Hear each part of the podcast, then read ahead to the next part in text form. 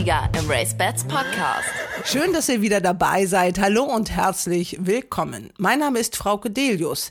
Der 162. Henkelpreis der Diana ist schon wieder Geschichte. Aber dieses Rennen ist es wert, dass man auch fünf Tage danach noch einige Geschichten darüber erzählt. Und das sind die Themen im Race Bats Podcast. Sie dürfen nicht vergessen, Westerberg, die haben sie auch trainiert. Also meine Verwandte hat sie trainiert, die Annelie, damals in England schon. Und äh, ja, eine Riesenparty. Wird anständig gefeiert werden, ja, absolut. Das war Georg von Opel, der Besitzer von Miss Yoda, für die nach dem Henkelpreis der Diana die englische Nationalhymne gespielt wurde, denn sie wird von John Goston in England trainiert und wurde von Frankie de Tory, dem Weltklasse-Jockey, geritten. Mountain. Aber es gibt auch viele, viele deutsche Bezüge. Und da wir ja die Züchter des Siegers sind, sind wir sehr glücklich. Ach, Sie sind der Züchter des Siegers? Ja. Das weiß ich gar Ja, nicht. sehen Sie? Wie ist denn dann das Pferd in den Besitz gekommen? Das müssen wir mal erzählen. In Baden-Baden auf der Auktion ist das Pferd angeboten worden. Ja, für 270. Für 260.000, 260. genau. Und ähm, dann ist das nach England zu Kosten gegangen und hat da jetzt, ist zurückgekommen Aber das und hat Sie gehen gewonnen. jetzt mit mir, wir trinken jetzt ein Schlückchen Champagner. Oh gut, dann mache ich Das, das. diese Geschichte will ich Ihnen nämlich erzählen. Hier hören wir Christiane Weil-Dasbach, Eignerin des Gestüts Etzian. Die sind die Züchter der aktuellen Diana-Siegerin. Die Cise Stars Tochter aus der Monamie wurde exakt dann doch für 280.000 Euro bei der BBRG-Auktion verkauft. Und Albrecht Wöste, den wir hier auch hören, der war Unterbieter. Aber den Zuschlag erhielt dann letztlich Georg von Opel, den wir ja eingangs schon gehört haben. Miss Yoda lief übrigens in den ganz alten Farben des Gestüts Westerberg in den blau-roten und das konnte man dann auch sehen bei den Besitzern. Aber auf jeden Fall machte sie allerbeste Werbung für die Baden-Badener Auktionsgesellschaft, wo sie ja verkauft worden ist. Klaus Eulenberger, der Geschäftsführer. Man kauft ein Los. Dafür muss man etwas mehr oder etwas weniger investieren. Miss Yoda war da bei der BBAG Jährlingsauktion 2018 eindeutig ein Hauptgewinn. Die Auktion 2020 steigt am 4. September. Wir berichten ausführlich darüber, mit einem Vorbericht darüber, wie die Vorbereitungen seitens der BBRG laufen, wie die Auktion veranstaltet wird in Zeiten von Corona und vor allem, welche Pferde ganz besonders interessant sind.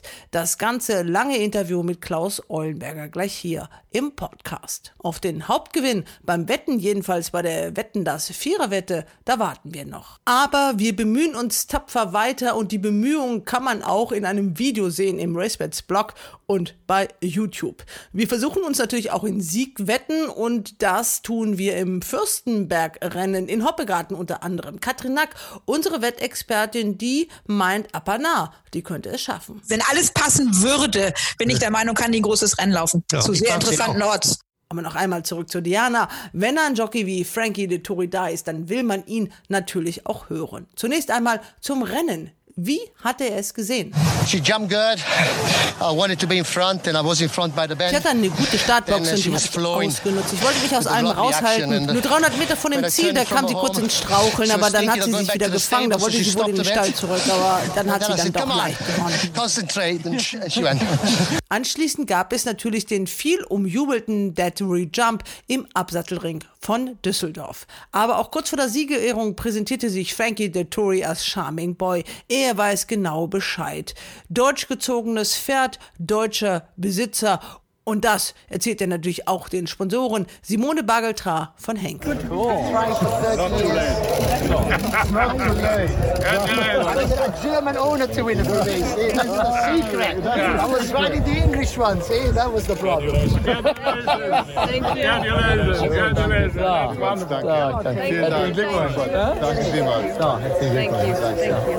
Und damit kommen wir zum Schwerpunktthema des heutigen Podcastes zur Baden-Badener Auktion.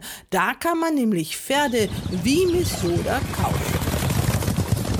Das Porträt im Race Bats Podcast. Ja, wir stehen jetzt auf dem Gelände der Baden-Badener Auktionsgesellschaft in Iffezheim. Neben mir Klaus Eulenberger, der Geschäftsführer. Ja, es sieht also wunderbar aus. Die Sonne scheint, haben wir natürlich auch Glück gehabt. Hier das Pferd aus den Hufeisen, die Blumen blühen. Musst du die selber gießen? Unser Gelände pflegt der Herr Laubel und der Herr Schulz pflegen das. Und äh, ja, die identifizieren sich natürlich massiv hier mit der Anlage. Ja. Also im Dorf sagt man hier, die beiden leben hier. War ja eben auch da, hat gerade erzählt, dass er schon in einigen Boxen das Heu schon drin liegt. Also es ist vor so einer Auktion, äh, die findet statt am 4. September, richtig? Genau. Die Auktion ist an einem Tag, am 4. September, das ist Freitag. Und die Besichtigungstage sind am 2. und 3. Mittwoch und Donnerstag. Und da beginnt die Vorbereitung also schon Wochen vorher hier bei euch. Ihr habt ja so, das muss man doch wirklich mal beschreiben, also ein richtig, richtig großes Boxen. Dorf in die Lieblingsfarben des Präsidenten, nämlich in Gelb und Weiß, also von Karl-Dieter Ellerbrake. Dann passt dann das Logo dazu, also blau mit auch natürlich dieser gelben Schrift immer. Also ohne Gelb geht bei dem ja gar nichts. Wie viele Boxen habt ihr hier insgesamt? Das gesamte Auktionsgelände umfasst 390 Boxen, davon sind 380 nutzbar. Im Hof A haben wir hier 250 und im Hof B und C dann den Rest. Können wir einfach mal so ein bisschen rumgehen, uns das angucken. Dann ist hier in der Mitte dann dieser sogenannte Führing. Da werden die Pferde dann, bevor sie den Auktionsring kommen, vorgeführt. Genau, der Führing ist extra im Dreieck angelegt, dass man die Pferde natürlich schön sauber, wie das eben auch fachlich sein muss, von vorn, von hinten, von der Seite ordentlich im Schritt begutachten kann. Wie lang ist der? Kann ich dir nicht sagen. 30 mal 30 mal 30 wahrscheinlich. Ja, so ja, nee, fast 50 würde ich sagen, ne? Ja. Hinter uns ist so die Geschäftsstelle gewesen und dann hat man so U-förmig die Boxen und in der Mitte von dem Ganzen ist dann also dieser Führer. Komm Klaus, wir gehen da jetzt einmal drauf. Das sieht ja keiner, uns wird auch keiner mehr genau, kaufen. Den, ne? den Führing haben wir hier vor Jahren jetzt mit Gummipflaster ausgestattet. Ist natürlich wesentlich pferdeschonender. So, jetzt messen wir das mal ab hier. Eins, zwei, drei, vier, sechs, sieben, acht. Wo bist du? 30? Ja, 40 knapp. Also Ungefähr 40. die Mitte, die Mitte. Da, ne? da bringt's natürlich was, wenn man früher im Ringsport unterwegs war. Da hast du die äh, Meterschritte schon genau im Gefühl. Ja, Klaus, wir kennen uns jetzt schon wirklich unglaublich lange, aber ich weiß eigentlich nicht genau, wie du eigentlich zu diesem Galopprennsport gekommen bist. Ich habe im Gestüt Graditz Pferdewirt, Zucht und Haltung gelernt. Wirklich richtig Pferdezucht von äh, Grund auf. Und die Ausbildung in Graditz war damals ähm, herausragend. Das gibt's heute in der Form gar nicht mehr. Wir haben in unserer Ausbildung wirklich ähm, eigentlich alles mitgenommen. Vollblutzucht, Warmblutzucht, Dressurreiten, Springreiten, sogar Kutsche fahren. Ja, das waren alles Prüfungsthemen. Also äh, die Ausbildung war sehr, sehr umfangreich und wahnsinnig gut. Nach meiner Ausbildung bin ich dann für zwei Jahre nach Irland gegangen, ins Ballylynchstad. Kennt inzwischen natürlich jeder. Ja, Waldgeist steht inzwischen da. Ansonsten auch viele bekannte Deckhengste, Lope de Vega zum Beispiel. Und Ballylynch hat, was die Deckhengste da angeht, damals noch gar nicht so einen Stellenwert gehabt. Die waren immer sehr weit vorn. Als ich da war, stand Sowjetz da noch da. Ja, war damals äh, der erste Partner von Elle Danzig zum Beispiel. Außerdem stand der Derby und King George Sieger Kings Theater da, der dann natürlich vornehmlich in der National Handzucht später eingesetzt wurde. Und Traditionally, ein Sohn von Mr. Prospector, kam dann auch noch ein paar Jahre später. Und in Belly Lynch habe ich eigentlich wirklich ähm, alles gemacht. Da habe ich sehr, sehr viel dazugelernt. Ist eben ein großer Unterschied, in einem Land zu arbeiten mit Pferden, wo es äh, Industrie ist. Ja? Und die Industrie habe ich da wirklich äh, kennengelernt, habe da wirklich alles mitgenommen. Alle Auktionen in Europa, Deckhengste, selbst das Anreiten von jungen Pferden und das Training. Belly Lynch hat auch noch eine gestützeigene äh, Trainingsanlage dabei. Also ganz tolles Gestüt. Wo kommst du gebürtig her? Ich bin in Oschatz geboren. Das ist äh, Das kennt ja jeder, ne? genau Oschatz. Das liegt genau äh, in der Pampa zwischen Dresden und Leipzig. Und jetzt bist du in Baden-Baden. Das ist ja trotzdem mal ein weiter Weg. Also da warst du in Irland, Berlin-Lindstadt, hast du gerade erzählt. Und dann bist du dann wie genau hierher gekommen? Ich bin jetzt 16 Jahre bei der BBAG. Ja, und hierher gekommen bin ich im Endeffekt. Ich sag mal, war so ein komischer Zufall. Ich bin hier, äh, damals war Verena Gang hier noch Geschäftsführerin und ich bin hier eines Morgens im Juli, bin ich einfach mal hier ins Auktionsbüro gegangen und habe gefragt, ob sie Arbeit für mich hat. Und hat sie, hatte sie die in dem Moment nicht, rief aber ungefähr zwei Monate später an und sagte, ähm, jetzt klappt das und ähm, ja, seitdem bin ich hier. Wie hast du genau angefangen als was? Gab es, glaube ich, keine genaue Bezeichnung. Also ich habe damals hier eben das Auktionsbüro gemacht. Alle Arbeiten, die da eben angefallen sind. Das war natürlich noch eine komplett andere Welt, alles viel, viel kleiner. Ähm, damals hat man auch noch nicht die Fläche hier, wir hatten natürlich weniger Angestellte. Und ähm, ja, also wie das eben früher war, wir haben Kataloglisten im Excel erstellt und haben auch zum Beispiel äh, alle Rechnungen noch im Excel geschrieben. So war das eben ganz früher. Hat sich ganz schön was getan. Du bist Geschäftsführer als Nachfolger von Carola Ortlieb seit letztem Jahr, richtig? Genau, seit letztem Jahr, Ende Mai. Bei Carola ist auch noch mit dabei. Ja klar, ganz wichtig für uns, dass Carola hier nach wie vor fest im Boot ist und sich natürlich unverändert gut einbringt und stark einbringt. Das ist als Job, wenn man das irgendwo aufschreiben sollte beim Arbeitsamt, also das ist ja nicht so ganz einfach zu beschreiben, was du alles machen musst. Es ist vor allem sehr vielseitig und sicherlich auch die schöne Seite viel mit Reisen verbunden. Das macht ja auch Spaß. Ja, das ist definitiv sehr, sehr vielseitig. Das Schöne ist, dass man wenigstens noch ein bisschen praxisnah agieren kann, was jetzt, sage ich mal, in, in anderen Bürojobs natürlich irgendwie komplett wegfallen würde. Also das ist mir persönlich eben äh, sehr wichtig, auch so die, die Praxisnähe zum Pferd immer noch wenigstens ein kleines bisschen zu haben. Ja, ansonsten Reisen, klar, ist ähm, ein ganz, ganz wichtiger Faktor. Über persönliche Kontakte erreicht man im Endeffekt wesentlich mehr als über einzelne Anzeigenschaltungen und, und, und. Ja, Werbung ist wichtig, aber im Endeffekt muss man wirklich sagen, persönliche Kontakte sind teilweise unersetzlich. Ihr habt ja Kunden, die kommen aus der ganzen Welt mittlerweile. Also die kommen aus Amerika hier persönlich angereist, um sich die Pferde anzugucken, haben aber zum Teil ihre Leute, die das dann für sie machen, also die Agenten, die dann hierher geschickt werden. Also der Scheich Mohammed kommt ja nicht persönlich her. Wäre schön, wenn man mal so weit kommt, dass er auch mal persönlich herkommt. Also Tatasas habe ich ihn ja. mal gesehen, Akana habe ich ihn auch gesehen. Ja, ja. Ist ja mal ein Ziel, ne, dass das vielleicht mal passiert. Mit dem Hubschrauber kann er hier gut landen, Privatjet geht auch, also das äh, wäre jetzt nicht so kompliziert. Ja, also prinzipiell ist die Jährlingsauktion ist keine europäische Auktion mehr, die wird weltweit wahrgenommen. Wir haben Käufer in der Jährlingsauktion von jedem Kontinent. Aufgrund der Qualität unserer Zucht hat sich das so enorm entwickelt und das Besondere ist eigentlich auch, dass die Käufer gern wiederkommen. Also sie fühlen sich hier prinzipiell wohl. Die Internationalität der Auktion ist schon beeindruckend, wie sich das entwickelt hat. Vor allen Dingen stimmt das Angebot. Preis-Leistung wird immer wieder hervorgehoben. Auch gerade die ausländischen Käufer haben natürlich äh, tolle Erfolge, äh, auch langfristig mit deutschen Linien. Für die ist das vergleichsweise ja auch günstig, wenn die hier Pferde kaufen, wenn man dann auch manchmal die Preise sieht, die anderswo aufgerufen werden. Ja, es kommt eben drauf an. Also in der Jährlingsauktion hat sich das schon international sehr angepasst. Also klar, es gibt andere Auktionen, wo die Pferde wesentlich teurer werden. Die sind natürlich dann vom äh, Papier auch anders. Ja. Das ist ja nun vollkommen klar. Aber im Endeffekt mit dem, was wir jetzt hier in den letzten Jahren erreicht haben, besonders eben die Steigerung des Durchschnittspreises, ja, das ist einfach beeindruckend. Und ähm, was uns eben auch ganz wichtig ist, was die Top-Pferde angeht, also bei der Stute vom Brümmerhof im letzten Jahr, genauso wie bei dem äh, Hengst vom Gestüt Röttgen, ähm, eines für 820, der andere für 700.000 Euro verkauft. Der waren bei 500.000, waren noch fünf Bieter dabei. Ja, und ähm, das zeigt eben auch, dass wir in dieser Größenordnung genügend Bieter haben. Das ist eben auch besonders wichtig, weil die braucht man eben, um Spitzenpreise zu erzielen. Peter Brauer hat ja gerade so ein neues Buch geschrieben, wo das ja auch so ein bisschen erklärt wird, warum auf einmal so ein Pedigree und so ein Pferd dann so viel Interesse weckt. Das hättest du auch schreiben können, das Buch, ne? Das weißt du auch, wie sowas geht. Ja, also Peter Brauer hat ein ganz, ganz tolles Buch gemacht, wurde wirklich Zeit, dass sowas mal veröffentlicht wird.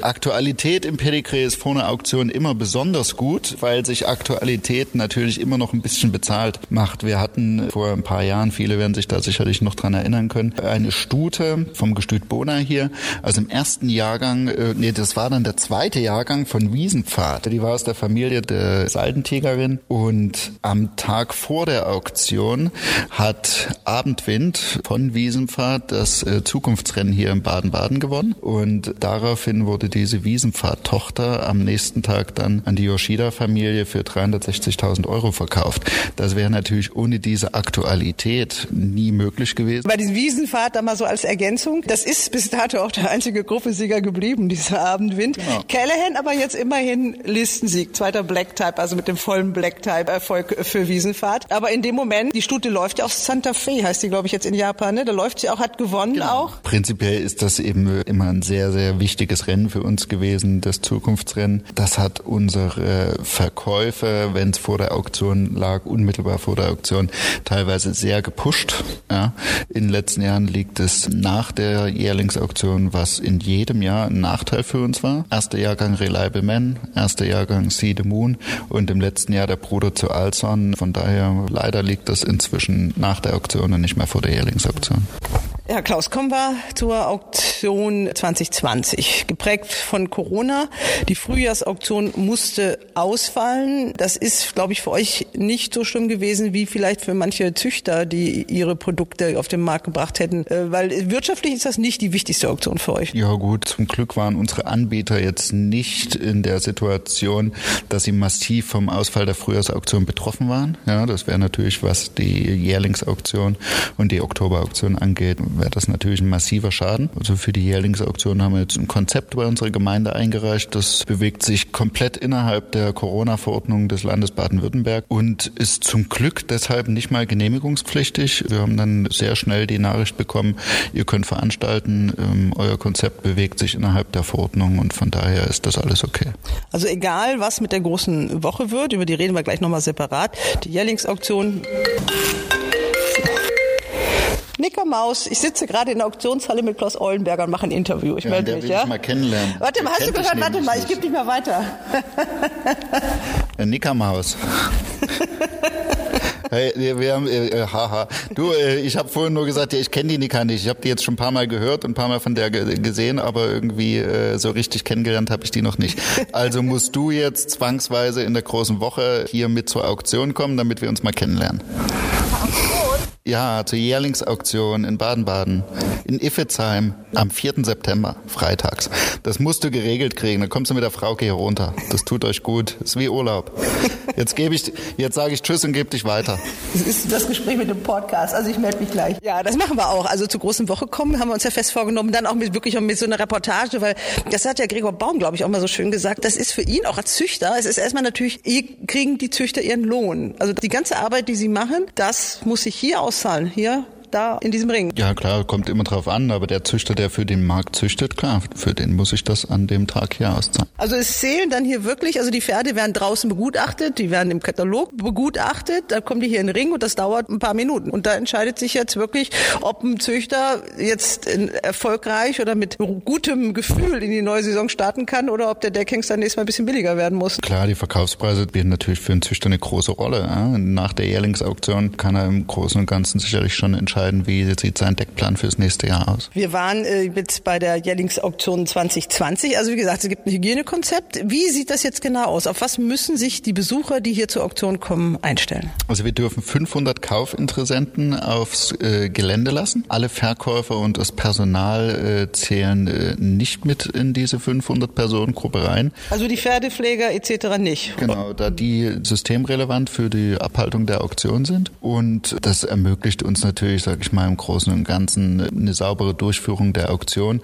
Was eben in diesem Jahr äh, nicht geht, ist, Touristen, Zuschauer können in diesem Jahr leider nicht aufs Gelände. Und alle Personen, die aufs Gelände können, müssen sauber akkreditiert sein vor der Auktion. Und ich gehe davon aus, dass wir die dann im üblichen Rahmen abhalten können. Sitzplätze müsst ihr da auch äh, Lücken lassen. Also die Sitzreihen sind ja sehr weit voneinander entfernt hier. Das dürfte ja nicht das Problem sein, ne? Ja, also anderthalb Meter sind anderthalb Meter. Das ist ähm, prinzipiell überall ein Nachteil. In der Auktionshalle ist auf jeden Fall Maskenpflicht angesagt. Und von den 400 Sitzplätzen können wir nur 60 zur Verfügung stellen. Und dann kommen nochmal circa 50 Stehplätze dazu. Also 110 Personen können maximal in die Halle und das müssen wir auch ganz sauber regeln. Ähm, Da haben wir natürlich auch eine hohe allgemeine Verantwortung, äh, dass die Auktion hier wirklich ähm, sauber abläuft im Rahmen der Corona-Verordnung. Und wir haben ja dann auch eine Herbstauktion, die wir im Oktober durchführen wollen.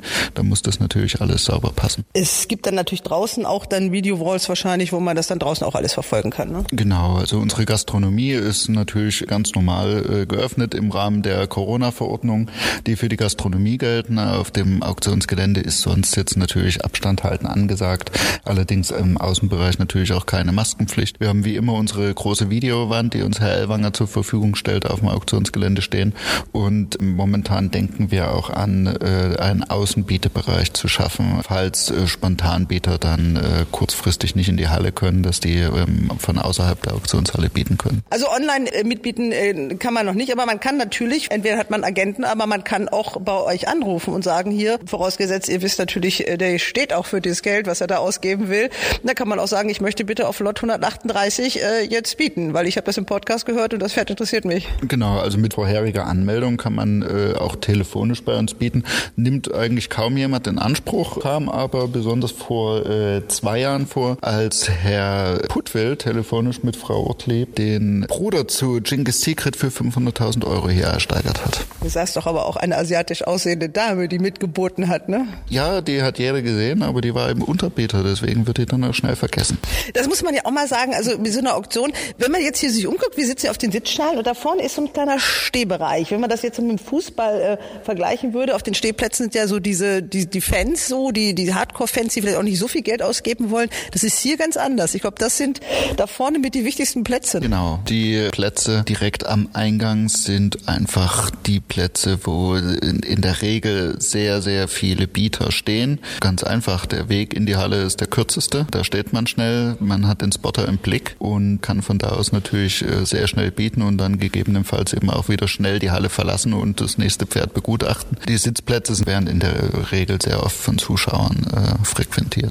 Ja, da vorne sind dann auch wirklich immer die Gestüter und die Trainer. Also wenn man da einen fotografiert, dann kennt man ja nicht fast alle, die da stehen. Das ist eben auch besonders wichtig für unsere Auktionatoren, äh, die da natürlich auch geschult sein müssen und vor allen Dingen eben auch ein hohes Fachwissen haben müssen. In dem Moment, wo ein Pferd in den Ring kommt und die schon wissen, wo steht der Anbieter, wo steht ein möglicher Kaufinteressent, wer hat denn die Schwester zu dem Pferd, wer hat denn den Bruder, äh, wo ist das Pferd im Training gewesen. Wenn man diese Informationen im Kopf hat, erleichtert einem das das Auktionieren in der Halle natürlich immens. Der Auktionator steht hinten an so einem Pult, hat aber auch noch Helfer. Das sind auch die sogenannten Spotter, weil der kann ja die Halle nicht komplett alleine im Blick haben. Genau, vor allen Dingen, wenn die Halle hier äh, vollgefüllt ist, ist das natürlich unmöglich für eine Person, die Gebote in der Halle sichtbar entgegenzunehmen. Also einmal so ein Handzeichen geben, das reicht. Einmal Hand hoch, dann biete ja, ich praktisch mit. Es gibt natürlich, das Bieteverhalten der Käufer ist natürlich sehr, sehr unterschiedlich. Es gibt natürlich auch viele Bieter, die beim Bieten möglichst nicht gesehen werden wollen und dann eben durch verschiedene Tricks oder Augenzwinkern mit dem Spotter in Kontakt sind. Ja, das geht natürlich auch nur, wenn da ein gewisses Vertrauensverhältnis da ist. In der Regel ist das erste Gebot deutlich und die folgenden Gebote sind dann so, dass sie nicht äh, unmittelbar äh, von jedem wahrgenommen werden. Bei euch ist es ja super, wenn mehrere Interessenten an einem Pferd dran sind, dann wird der Preis automatisch höher, ne? Ganz genau. Das ist ja das, was ich auch vorhin gesagt habe, was die Top-Pferde angeht. Es ist sehr, sehr wichtig, dass man möglichst viele Bieter an einem Pferd hat, weil es natürlich erst für einen Käufer eine ganz andere Situation ist, als wenn er nur gegen den Verkäufer bietet. Ja, und das ist dann im Endeffekt natürlich auch der Punkt. Mehrere Bieter an einem Pferd, die äh, machen eben auch mal einen großen Preis aus. Ärgern sich natürlich die Käufer, wenn die merken, oh ja, das Pferd, was ich haben will, das wollen auch noch drei, vier andere. Dann wissen die ganz genau, ja, jetzt wird's teurer. Ne? Und dann setzt die sich oft immer auch so ein Limit, was sie bereit sind auszugeben und dann steigen dann nach und nach immer mehr aus. Genau. Oder sie setzen sich eben keins. Oder kriegen keins gesetzt. Das ist nicht besonders schön. ja, das sind ja, wenn es dann die Agenten, was weiß ich, von Scheich Mohammed sind oder sowas, weil für die sind Preise über die Millionengrenze hinweg nichts Besonderes. Natürlich, ähm, da ist natürlich zu beachten, die kaufen natürlich nur Qualität. Ja, und die kaufen jetzt wirklich nur absolute Spitzenqualität. Die züchten selber so gute Pferde, ja, dass sie im Endeffekt natürlich nur Pferde hinzukaufen können, die mindestens genauso gut oder besser als ihre eigenen sind. Du hast schon so ein paar Highlights genannt, natürlich so Rekorde, dann knistert's hier auch so richtig in der Halle. Ne? Also dann merkt man so irgendwann, äh, je höher der Preis klettert, dann kommen auch immer mehr rein in die Halle. Jetzt natürlich darf es nicht so sein. Ne?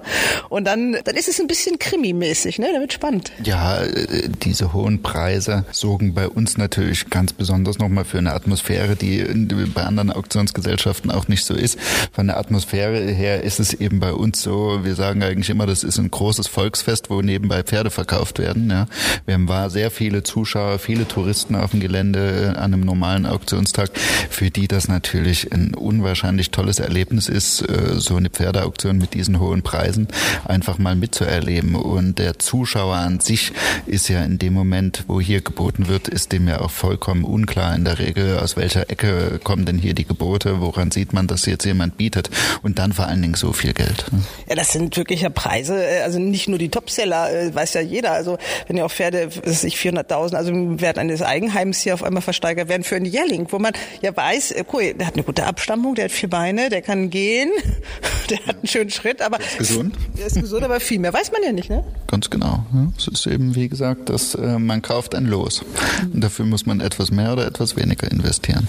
Das ist also auch das, was Rennpferdebesitzer oder Potenzielle wissen müssen. Man kann absolut Glück haben. Es gibt welche, die haben das allererste Pferd gekauft und haben einen Gruppesieger, gibt's alles. Und es gibt welche, die kaufen seit 20 Jahren Pferde und müssen viel Geld für ihr Hobby ausgeben. Ne? Ja klar, diese Verkäufe für, sage ich mal, vergleichsweise geringen Kaufpreis, ähm, da gibt's ja zahlreiche, die dann im Endeffekt einfach eine tolle Rennleistung und eine tolle Rennkarriere hatten. Ja, aktuell ist natürlich Callahan, den Herr Prieskon hier für 9000 Euro gekauft hat.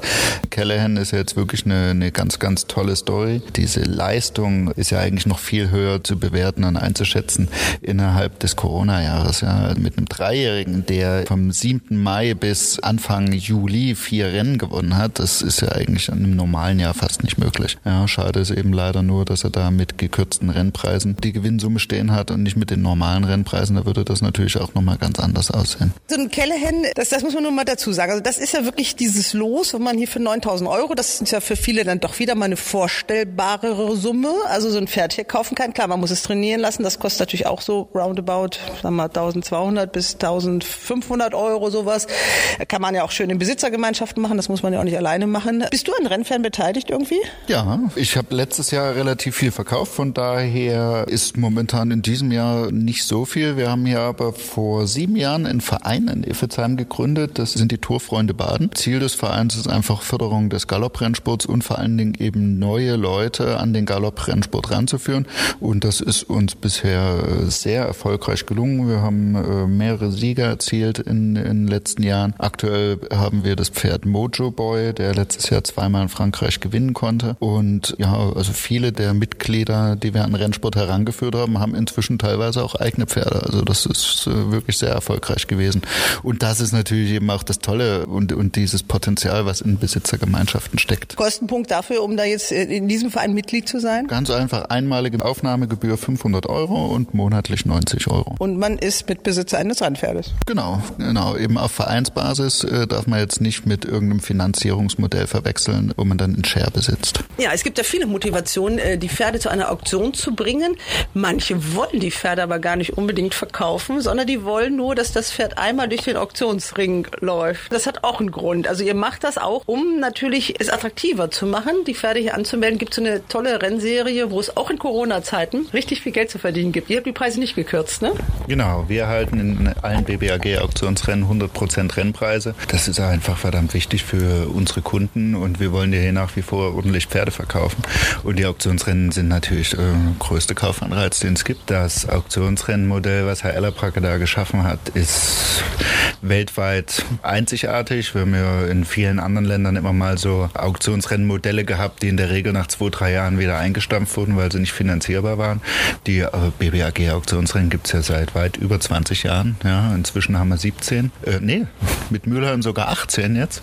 Also das ist ein fantastisches Modell. Erklär es mal ganz genau. Also man meldet sein Pferd hier an und dann gibt es im Katalog so ein AR da genau. oben. Was passiert da? Die Nominierung eines Pferdes für die Auktionsrennen ist nur im Jährlingsalter möglich. Also das heißt, im Jährlingsalter muss das Pferd hier im Auktionsring erscheinen und muss vorher durch die Zahlung der Nominierungsgebühr von 510 Euro vom Besitzer für die Auktionsrennen nominiert werden. Und wenn es den Auktionsring verlassen hat und das alles funktioniert hat, dann ist das Pferd für Auktionsrennen nominiert und startberechtigt in allen zwei- und dreijährigen Auktionsrennen in Deutschland. Die sind eben auch sehr hoch dotiert im Vergleich zu anderen Rennen. Genau, also insgesamt äh, schütten wir in den Auktionsrennen 1,1 Millionen Euro im Jahr aus. Das ist in einem normalen Rennjahr äh, ungefähr 10 Prozent des Rennpreisvolumens in Deutschland.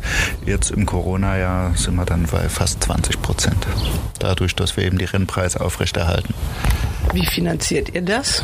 Das wird zum einen über die äh, Nominierungsgebühren und über die Einsätze der Besitzer finanziert. Das sind natürlich Rennen, die oft auch sehr, sagen wir, sehr viele Starter am Ablauf sehen, weil äh, die Chance, wenn man so ein Pferd hat, äh, was da genannt ist, und man muss auch Nenngelder dafür bezahlen, dann, dann lässt man es auch laufen, weil es gibt ja auch viele Platzgelder. Ja, der Wert der Auktionsrennen äh, hat sich natürlich in den letzten Jahren, gerade letztes Jahr und dieses Jahr, nochmal enorm gesteigert, dadurch, dass wir natürlich auch die Rennpreise aufrechterhalten. Wir hatten letztes Jahr und vorletztes Jahr schon Situationen, dass wir Pferde in Auktionsrennen ausscheiden mussten. Das gab es vorher nicht. Deswegen mussten wir uns da jetzt auch erstmal Gedanken machen, äh, dass wir da eine einheitliche Regelung für die Auktion mit dem, mit dem deutschen Galopp finden, was das Ausscheidungsverfahren für die Auktionsrennen angeht. Und auch die kleinen Bahnen sagen immer hier, also jeder will auch mal so ein Auktionsrennen haben. Also ich erinnere mich, äh, in Bad Harzburg gab es dann das auf einmal, was als große Sensation natürlich da auch verkauft wird. Also und äh, Mülheim, sagst du gerade, ist jetzt auch wieder dazu gekommen. Also da möchte jeder dabei sein. Ja gut, die, die Auktionsrennen sind natürlich einmal vom Preisgeldvolumen äh, sehr interessant, natürlich auch für die Rennvereine. Das ist natürlich ein Magnet, ja, was Zuschauer, was Pferde, was Besitzer angeht. Unser Ziel ist ja mit den Auktionsrennen möglichst breit zu streuen. Ja, jeder äh, soll die Chance haben, äh, was zurückzugewinnen. Deswegen gibt es ja auch sieben Preisgelder. In dem äh, Baden-Badener Auktionsrennen für die Zweijährigen über 1400 Meter gibt es ja für den siebten Platz sogar noch 10.000 Euro und das ist einfach enorm wichtig. Das ist das höchst dotierte Rennen und äh, sag mal die Gewinnpreise von bis. Wir haben in Baden-Baden haben wir drei Auktionsrennen, davon zwei für Zweijährige. Einmal das im Oktober mit 200.000 dotiert, einmal für zweijährige Stuten im September bzw. im August mit 102.500 Euro. Dann sind äh, alle anderen Rennen in der Regel mit 52.000 Euro dotiert. Das müssen wir, glaube ich, gleich nochmal machen. Der Flugverkehr hat wieder angefangen. Ja, zum Glück ist ganz wichtig für uns, dass unsere internationalen Kunden hier auch alle anreisen können zur Auktion. Ihr habt sogar schon mal ein Flugzeug geschartert, glaube ich, als eine Auktion vorher in England war, damit die auch pünktlich hier ankommen, oder? Genau, wir haben in den vergangenen Jahren haben wir das so gemacht. Da war ja Auktion in Doncaster, zwei Tage vor unserer Auktion und dann haben wir uns mit Doncaster in einen Shuttleflieger äh, reingeteilt, haben wir zusammengearbeitet, um den Kunden einfach eine saubere Anreise hier in Baden-Baden zu gewährleisten. Der Shuttleflieger ist dann von Doncaster direkt abgeflogen, ist hier abends in Baden-Baden gelandet und unsere Kunden konnten, wie sie das so gern machen, eben noch ins Leos oder auch ins Casino gehen und dann noch ein bisschen vor der Auktion was erleben. Okay, jetzt nochmal zu dem Lot, was jetzt angeboten wird. Gibt es da so ein paar herausragende, wo du sagst, da freust du dich drauf, dass die hierher kommen und von denen erwartest du da auch große Zahlen auf der Anzeigentafel? Ja klar, zuallererst äh, stehen natürlich die drei Seed Stars Stuten und die Dubavi-Stute. Stehen natürlich erstmal raus. Ja, die Dubavi-Stute ist äh, Schwester zu zwei Derby-Siegern mit Windstoß und Weltstar. Seed Stars dann eine Vollschwester zu Seed Moon, der momentan eine fantastische Deckungskarriere beginnt. Und die andere Stute aus der direkten Verwandtschaft zu Bailami und aus der Gruppesiegerin hier in Baden-Baden, Aschiana. Zusätzlich kommt dann natürlich Adlerflug ist sehr stark im Katalog mit zwölf Nachkommen vertreten, was jetzt natürlich mit dem ersten und zweiten Platz im Derby für uns ein absoluter Glücksfall ist. Äh, See the Moon, äh, der absolut Reden international von sich macht, ist sehr stark vertreten im Katalog, besonders eben durchs Gestüt Girlsdorf, die uns äh, wieder stark unterstützen. Wir haben einen Adlerflug Halbbruder zum Derby-Favoriten See the Moon, sehr gutes Pferd, auch physisch. Und Soldier Hollow ist natürlich nach wie vor gut vertreten im Katalog. Sehr international, was die Hengste angeht, aber natürlich auch mit starken nationalen Elementen. Ist ja für uns in Deutschland auch besonders wichtig, dass wir einfach international konkurrenzfähige Hengste hier stehen haben im Land. Gibt es auch schon Anfragen? Ihr müsst ihnen wahrscheinlich auch mit Hotels und so weiter helfen, aus dem Ausland schon konkrete? Unsere ausländischen Kunden wollen prinzipiell alle anreisen. Der, der Boom auf die Auktion ist nach wie vor ganz stark, auch in Corona-Zeiten. Wir haben ja momentan die Situation, dass wir davon ausgehen können, dass wir in Europa eine Reisefreiheit haben. Ja, die haben wir jetzt eigentlich schon. Und ich gehe davon aus, dass die auch Ende August, Anfang September so bestehen bleibt. Was andere Kontinente angeht, ist es sicherlich aktuell noch ein bisschen kompliziert. Allerdings ist das äh, Netzwerk, was wir da in den letzten Jahren aufgebaut haben, auch inzwischen so gut, dass Leute, die von anderen Kontinenten äh, möglicherweise nicht an der Auktion teilnehmen können, hier trotzdem dann vertraute Leute vor Ort haben, die für sie bieten beziehungsweise eben auch Jährlinge besichtigen können. Wie ist die Erwartungshaltung? Also ihr seid ja eigentlich so ein bisschen der Gradmesser für die Zukunft. Also hier müssen Pferde verkauft werden, möglichst auch neue Besitzer gewonnen werden, was aber in Corona-Zeit natürlich alles schwieriger geworden ist. Ja klar, in Corona ist natürlich besonders äh, reflektierend auf das äh, letzte Jahr. Die, die letztjährige Jährlingsauktion war für uns fantastisch, die uns auch im Endeffekt ganz neue Möglichkeiten eröffnet hat. Deswegen trifft uns Corona jetzt natürlich ähm, doppelt bis dreimal so schwer. Viele gehen von einem Käufermarkt aus, was sicherlich realistisch ist. Die Leute brauchen fürs nächste Jahr wieder neue Pferde. Die Stimmung in Deutschland ist trotz Corona, muss ich sagen, ähm, gut. Anders kann man das nicht sagen. Es ist keine wahnsinnig schlechte Stimmung. Die Stimmung ist gut, besonders auch was das Pferdekaufen angeht. Gut, das ausländische Interesse hier ist natürlich besonders stark. Und wenn jetzt jemand meint, auch so ein Rennfett kaufen, das würde ich wohl auch mal ganz gerne, dann gibt's hier mal so ein kleines Handout, wie das abläuft bei der BBRG Jährlingsauktion am 4. September in Iffezheim und auch wie man sich darauf vorbereiten kann. Die Pferde sind hier in Auktionsboxen und die, die, die Anbieter sind dann während der Besichtigungstage und am Auktionstag natürlich bei ihren Pferden und als Kaufinteressent kommt man dann, spricht das Personal an, welches Pferd man sehen möchte und dann kriegt man das vorgestellt. Idealerweise haben wir hier natürlich einen Grasstreifen zum Laufen und einen Asphaltstreifen und wer das möchte, kann sich das Pferd natürlich auch mal vortragen lassen. Da stehen ja auch die meisten Informationen in euren Auktionskatalogen. Also die Interessenten kriegen die zugeschickt oder können die bestellen oder man kann das Ganze auch online sehen. Wir haben eine relativ große Datei, also wir verschicken vor der Auktion schon ca. 5500 Kataloge weltweit. Drucken tun wir in der Regel immer so 7500 und im Auktionskatalog sind dann natürlich alle Informationen über das jeweilige Angebot drin. Und äh, wer keinen Katalog bekommt, automatisch, der kann den natürlich bei uns anfordern. Online ist der Katalog bei unserer Website natürlich auch äh, gut zu bearbeiten. Ja, kann man sich Favoriten setzen, findet alle möglichen Informationen zu den Pferden, dann kurz vor der Auktion natürlich auch Bilder und Videos. Und was sehr wichtig geworden ist, ist diese Online-Repository für Tierärzte, die dann über unsere Webseite die Röntgenbilder und auch die Videoscopes der Pferde einsehen können, wenn diese angegeben werden. Ja, also alles voll technisiert. Und die Pferde, die Züchter haben ja auch, äh, die großen Gestüte jedenfalls hier so ganz feste Boxen. Also die sind dann immer in den, in den gleichen Bereichen zu finden, oder? Genau, also wir geben uns natürlich immer Mühe,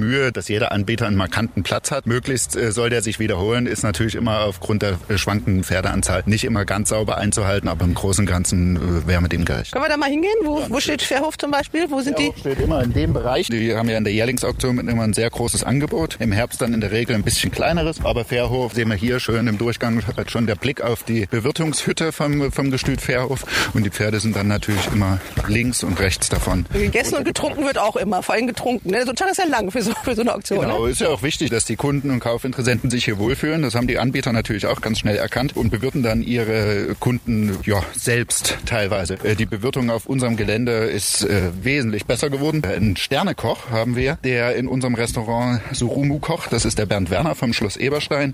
Und zusätzlich haben wir hier natürlich noch in Boxendorf die Kantine, die natürlich sehr gern genutzt wird. Die wird inzwischen von der Frau Heitz aus Iffezheim geführt, die früher unser Schlüsselbüro geleitet hat. Auch die kleine Hütte hier mit dem Ausschank für Fairhof ist natürlich auch in Gelb gestrichen. Genau, genau. Wie heißt der Gelbton?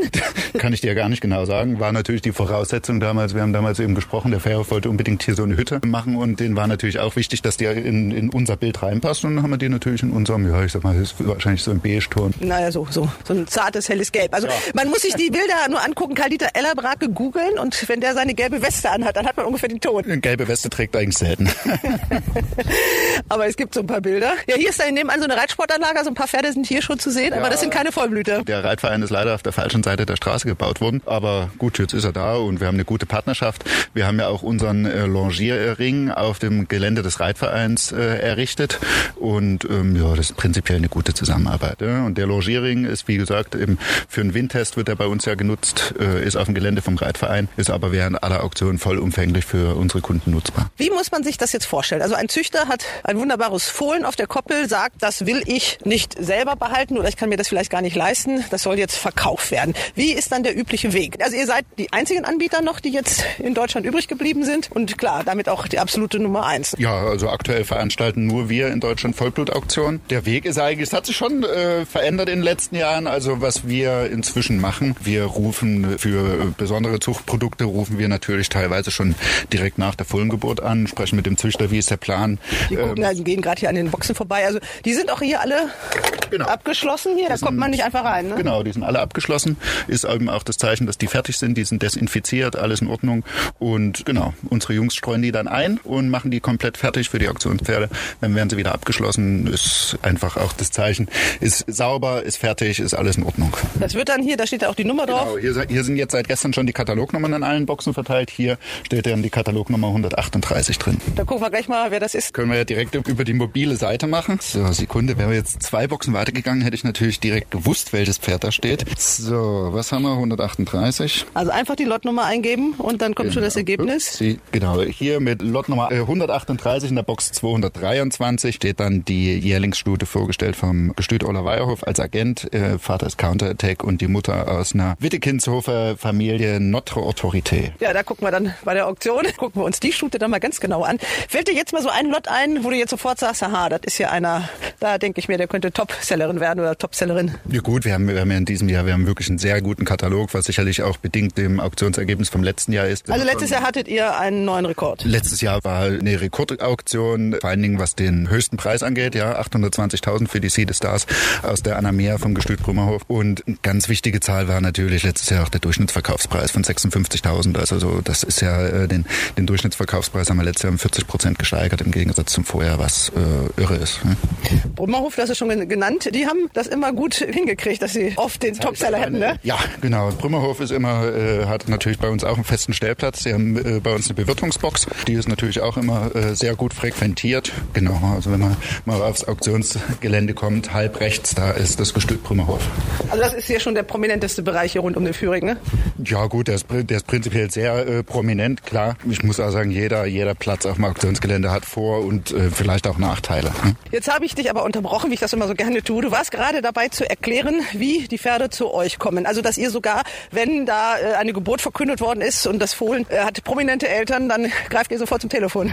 Ja, also wenn das, wenn das besondere Zuchtprodukte sind, äh, klären wir natürlich möglichst schon frühzeitig ab, bemühen uns, dass die Pferde zu uns auf der Auktion kommen. Das geht, gilt natürlich auch für Fohlenkäufer oder Jährlingskäufer im Ausland. Ja, da haben wir natürlich auch ein Auge drauf, sprechen die Kunden schon an, um eben hier in dem Fall möglicherweise dann schon einen Vorteil zu haben, dass die Pferde bei uns angeboten werden. Und ja, je nach Auktion ist es dann eben so, dass der Besitzer oder der Züchter des Pferdes dann das Pferd bei uns anmeldet zur Auktion. Das kann er entweder über das ganz normale Anmeldeformular machen oder auch online. Und wenn man ein Pferd äh, verkaufen will oder wenn man eben auch eins kaufen will, dann kommt man an euch überhaupt nicht vorbei. In Deutschland auf keinen Fall. Ja. In Europa sind wir im Endeffekt inzwischen auch weiter vorne, als wir das vorher waren. Da haben wir uns ab, absolut verbessert, haben unsere Marktposition schon gestärkt. Was eben noch das Besondere ist, dass wir für die Jährlingsauktion wirklich selektieren. Wir besichtigen für die Jährlingsauktion alle angemeldeten Jährlinge. Also das heißt, da fährt jemand rum, im Zweifelsfall auch du, und guckt sich die alle auf den Koppeln an? Genau, die Frau Uttlieb und ich, wir schauen uns alle angemeldeten Pferde an und selektieren dann natürlich auch. So, hier stehen wir jetzt vor dem großen Poster von Röttgen. Da sieht man auch zwei Derby-Sieger drauf und die sind auch beide hier gewesen. Ja, beide waren bei uns. Beide wurden dann unterschätzt und wurden nicht verkauft. Ja, Gestüt Röttgen ist in dem Fall natürlich gut damit gefahren. Ja. Zwei Derby-Sieger auf der Auktion, beide behalten. Ja. Für was für ein Geld hätte man die kriegen können? Weißt du es aus dem Kopf noch? Oh, ich glaube, Windstoß für, es ist ja immer die Frage bei einem Rückkauf, für wie viel wäre der äh, Verkäufer gewillt, das Pferd zu verkaufen. Ja. Also ich glaube, wenn ich mich jetzt recht erinnere, war Windstoß bei 28 ein Rückkauf und Welster bei 38. Oder nee, Windstoß bei 26, Welster bei 38. Also müsste ich dann nochmal genau ja. gucken. War aber äh, nicht wahnsinnig viel. Ja. Ja. Man muss auch sagen, dass dann immer die Topseller im Vergleich dazu, also der vorher der Topseller war, da kann man nicht auch drüber sprechen, da ist ja schon mittlerweile fast wieder Gras gewachsen, also der North der waren glaube ich 720.000. Genau, 710.000 für North der ging damals in einem äh, tollen Bieteduell an Rüdiger Alles für Baron von Ullmann. Unterbieter war Jürgen Albrecht für Rashid Shaikudinov. Es ist natürlich ganz, ganz unterschiedlich, also die äh, Rückmeldungen bezüglich der drei am teuersten verkauften Jährlinge vom letzten Jahr, die beiden Stuten vom Gestüt Brümmerhofen, der Kingman vom Gestüt Röttgen, der übrigens als bester Kingman auf einer Auktion im letzten Jahr von vielen bezeichnet wird. Äh, die Rückmeldungen von den von Godolphin sind da sehr, sehr positiv, was diese drei Jährlinge angeht. Ja, also da, das passt schon ganz gut gerade. Aber man kann trotzdem sagen, dass die teuersten Pferde nicht immer unbedingt die besten sind. Also besagter North Star ist dann, irgendwann hat er den Besitzer gewechselt, ist zu einem Mann, den man in Hannover gut kennt, da war der Präsident von Hannover 96. Der hat Spaß mit dem Pferd gehabt. Züchter zurück. er hat zum Züchter zurück und der hat den dann praktisch, äh, um da mal neue Leute mit ins Boot zu holen, dann an den Herrn Kind äh, weitergeleitet. Der ist dann als Bestes, was hat er immer gewonnen? Ah, gut, der, der Pferd war jetzt nicht verkehrt, er hat sieben Rennen gewonnen in seiner Karriere, war im Endeffekt ja wirklich ein ordentlicher Handicap. Also er war in der Bezirksklasse unterwegs. Landesliga. Okay, Landesliga. Also das heißt, auf der einen Seite, die teuersten Pferde sind nicht unbedingt immer die besten, obwohl sie die besten Papiere haben und hier als Jährling sich auch mit immer am besten präsentieren. Ja, klar, das sind natürlich diese Vorauswahlkriterien, die dann den Kaufpreis ausmachen. Auf der einen Seite natürlich das Papier, das Pedigree des Pferdes. Da ist natürlich auch eine gewisse Aktualität immer sehr, sehr wichtig, ja, um hohe Preise zu erzielen. Und dann natürlich die, das Physische des Pferdes. Ja. Und trotzdem sieht man dann, wir stehen ja vor diesem Plakat, dass man also Derby-Sieger hätte kaufen können, weil überschaubares ja, Geld. Also das ist ja auch das Spannende an so einer Aktion. Man muss die Rosinen aus dem Kuchen picken und hoffen auch, dass man vielleicht der Einzige ist, der diese Rosine entdeckt. Wir sagen eigentlich immer, wir haben hier in der Jährlingsauktion 250 Lose. Die stehen zur Verfügung. Das eine ist teurer, das andere ist günstiger. Und aus diesen Losen muss man dann eben schauen, dass man Glück hat. Was bezüglich des deutschen Derbys jetzt in den letzten Jahren wirklich sehr beeindruckend ist, dass in der Regel zwei Drittel der Derby-Starter Auktionspferde sind. Ja. In diesem Jahr waren 13 von 19 auf der Auktion und BBAG-Pferde haben ja auch in 2016, 17 und 18 das Derby gewonnen. Mit Isfahan, Weltstar und Windstoß. Ja, und die Derby-Sieger danach, also Lacario und jetzt ganz aktuell in Swoop, das sind natürlich die ganz großen Züchter, die eben nicht alle Pferde zur Auktion geben, sondern die dann eben auch behalten. Und deswegen habt ihr die nicht gehabt. Genau, das ist ja auch, sage ich mal, ein Merkmal der deutschen Vollblutzucht, dass es in Deutschland einfach im Verhältnis zum Ausland wesentlich mehr Ownerbreder gibt, wo die Pferde von vornherein nicht für eine Auktion in Frage kommen, weil die direkt vom Züchter in Rennstall geschickt werden. Ja, und von daher ist diese, diese Statistik, die wir da vorweisen können, natürlich noch beeindruckender. Wir waren beim internationalen Vergleich. Also wenn du jetzt sagst, wie viele Pferde waren es nochmal jetzt im Katalog? Für die Jährlingsauktion haben wir jetzt 257 katalogisiert. Das ist im Rahmen der letzten Jahre. Ja, letztes Jahr hat man nicht ganz so viel, dafür das Jahr davor 30 mehr. Also es bewegt sich immer in diesem Rahmen zwischen 220 und 280 für die Jährlingsauktion. Das sind die führenden Auktionshäuser natürlich in England, also allen voran äh, Tattersals. Äh, es ist ja auch das älteste, richtig? Genau, Tattersals ist das älteste und etablierteste in Europa. Und das ist, äh, wenn man sich gerade so mit den, mit den anderen Auktionsgesellschaften unter, unterhält und da im Gespräch ist, das ist einfach ein Faktor, der, der massiv ist. Und gegen den können die anderen Auktionsgesellschaften, die bei weitem nicht so etabliert sind, auch kaum ankommen. Tattersales hat da einen Bestand, äh, der ist beeindruckend. Die haben dann Kataloge, das ist so ein bisschen so wie die Bibel, ne, mit so ganz dünnen Seiten. Weil es sind so viele Seiten. Also da sind manchmal dann 5000 Pferde drin in einem Katalog. Ja, also in, ich glaube, wir, äh, wenn man das jetzt zusammenrechnet, gehen circa 650 Pferde im Jahr durch den Auktionsring. Das sind ungefähr 10 Prozent von dem, was bei Tattersales durchgeht. Also hier ist ein Brümmerhof? Hier ist, ist eigentlich ein, ein, wunderschöner Platz hier. Ähm, vielleicht mit der schönste auf dem Auktionsgelände. Mit dieser Baumreihe und den, den alten Weinen hier. Ganz steht in der Regel Graf Philipp Stauffenberg. Und hier hinten variiert das in den letzten Jahren immer je nach ähm, Pferdeanzahl der Anbieter. In diesem Jahr steht hier das Harras de Ombreville. Die BBAG ist ja ein Verein. Das heißt, dass alle, die hier ihre Pferde verkaufen, mehr oder weniger ja auch Mitglieder sind bei euch. Die Ausländer nicht, aber die, die deutschen großen Züchter, oder? Nein, also die großen deutschen Züchter sind prinzipiell alle äh, Mitglieder der BBAG. Wir haben aktuell 84 Mitglieder. Davon sind zwei aus dem Ausland. Ja, und man kann bei uns natürlich als Mitglied oder auch Nicht-Mitglied ähm, äh, Pferde anmelden. Die Mitglieder haben eben einen Vorteil in der Anmeldegebühr, was die Jährlingsauktion angeht. Jetzt muss man sagen, die Anlage, wie lange steht die jetzt so, wie sie hier ist? Die Anlage, der Hof A und die Auktionshalle sind im Jahr 1999 eröffnet worden und im Jahr 2007 haben wir nochmal zusätzliche Boxen hier auf dem Hof A dazu gebaut, so dass wir jetzt fast 400 Auktionsboxen haben. Und das Ganze wirklich in einem Top-Zustand. Das ist sowas, will ich sagen Lebenswerk. Äh, Dieter Ellerbrack hat ja vieles bewegt, auch mit seinem Gestüt. Aber das ist so eine Herzensangelegenheit von ihm hier, glaube ich auch. Und ich glaube, es ist ihm ganz wichtig, dass das bald alles komplett bezahlt ist. Genau, also wir sind da auf jeden Fall auf einem guten Weg. Inzwischen ist das ja 20 Jahre her, ja. Aber bevor die Auktionshalle gebaut wurde, lag der Durchschnittsverkaufspreis eines Jährlings in Deutschland bei 25.000 Mark. Inzwischen sind wir bei 56.000 Euro. Da sieht man eben auch, wo das hingegangen ist, ist natürlich auf der einen Seite absolut, äh, zeigt den Wert der deutschen Vollbezucht und das, was man erreicht hat. Aber ohne dieses Auktionsgelände, ohne diesen internationalen Anspruch, den man hier erfüllen kann, wäre das natürlich so nicht möglich gewesen. Also man hat früher im Absattelring, glaube ich, auf der Rennbahn auf auktioniert. Genau, die Jährlingsauktion wurde auf dem Absattelring der Rennbahn gemacht. Da wurden dann noch äh, Holztribünen aufgebaut. Die Frühjahrsauktion fand da auch statt und im Herbst waren ja früher keine Rennen hier in Baden-Baden, was jetzt zum Glück ähm, ja wirklich so etabliert wurde. Und äh, da fand die Herbstauktion auf unserem aktuellen Gelände auf dem Hof C in einem Zelt statt.